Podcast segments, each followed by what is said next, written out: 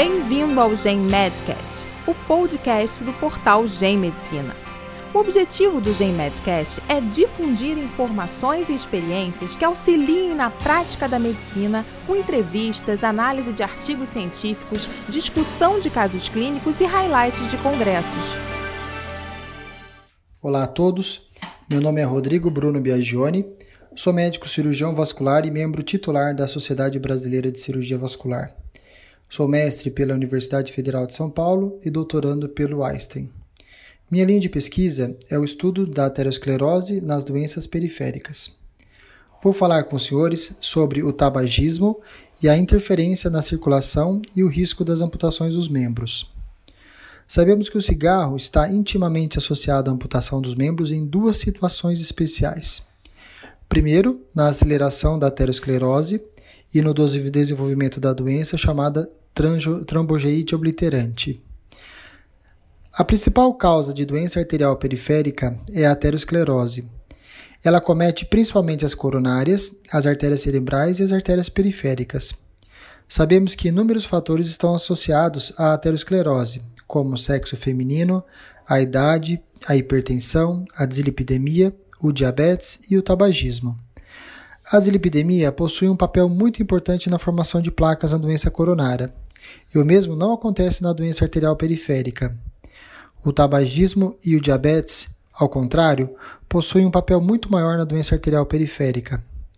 O efeito do cigarro na aterosclerose envolve muitos processos como a lesão endotelial direta, a oxidação do LDL colesterol e aumento da trombogenicidade.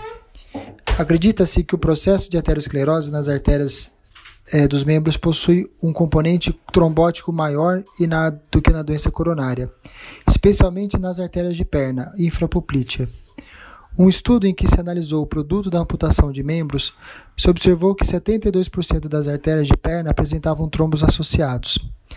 Alguns recentes estudos genéticos com a técnica de Glass identificaram pelo menos cinco genes ligados à doença arterial periférica. Acredita-se que a genética é responsável por 20% da doença arterial periférica. O papel do cigarro na genética está associado a dois processos. Primeiro, a metilação do DNA, com a diminuição do processo de reparo do mesmo, levando a maior incidência de câncer e progressão da aterosclerose. E na epigenética, com a dramática mudança dos níveis plasmáticos de microRNA relacionados à maior expressão da aterosclerose, em especial do microRNA 124-3P. Apesar desses laços fortes entre o cigarro e a maior progressão da aterosclerose, inúmeros processos de upper and down regulation estão associados. Isso faz com que observamos pacientes com alta carga tabágica que não desenvolvem doença arterial é, oclusiva significativa e pacientes com carga tabágica leve ou moderada que desenvolvem uma doença vascular agressiva. Então, ainda estamos a alguns passos de entender toda a fisiopatologia da interação do tabagismo e aterosclerose.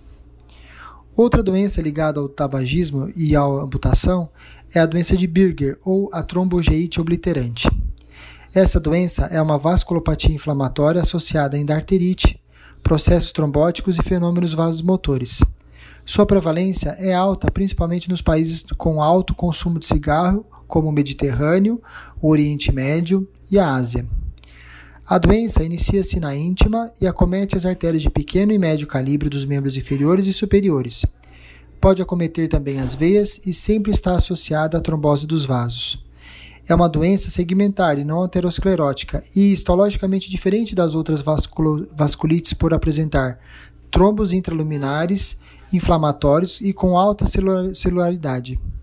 A doença não acomete todas as paredes dos vasos e preserva principalmente a lâmina elástica interna. A trombogite obliterante acomete principalmente indivíduos jovens antes dos 45 anos e está intimamente associada ao uso do cigarro. Acomete em torno de 5 homens para cada mulher e está relacionada a qualquer tipo de tabaco, como cigarros com filtro, de papel, charutos, maconha e etc. O papel dos Vipers ainda não está claro, mas acredita-se que também possuem correlação com a maior predisposição para a doença. A principal característica da clínica é a formação de lesões isquêmicas e gangrena nas extremidades dos dedos. Uma vez desenvolvidas essas lesões, os pacientes possuem alto risco de perda dos membros. Esses pacientes podem apresentar tromboflebites superficiais de repetição, e além disso, esses pacientes podem desenvolver sinais de vasoespasmos nos membros, semelhantes aos da síndrome de Renault, o que acontece em até 40% dos casos. Porém, esses sinais de vasoespasmos acometem somente alguns dedos ou um dos membros e podem ser frequentemente de duas fases, ao contrário do clássico Renault de três fases. O tratamento basicamente está relacionado à suspensão imediata do tabagismo. 94% dos pacientes que suspendem o tabagismo evitam uma amputação. As abordagens cirúrgicas aberta e endovascular costumam ser muito difíceis nesses pacientes, uma vez que eles possuem um leito distal muito acometido e tecnicamente muito desafiador. Bom, esses são alguns dos aspectos do tabagismo com o maior risco de amputação dos membros dos pacientes.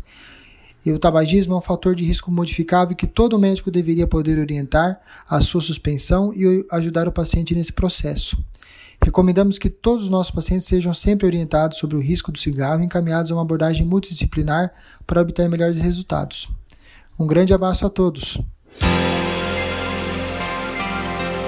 Você ouviu o Gen Medcast. Acompanhe nossa página para ficar por dentro das novidades.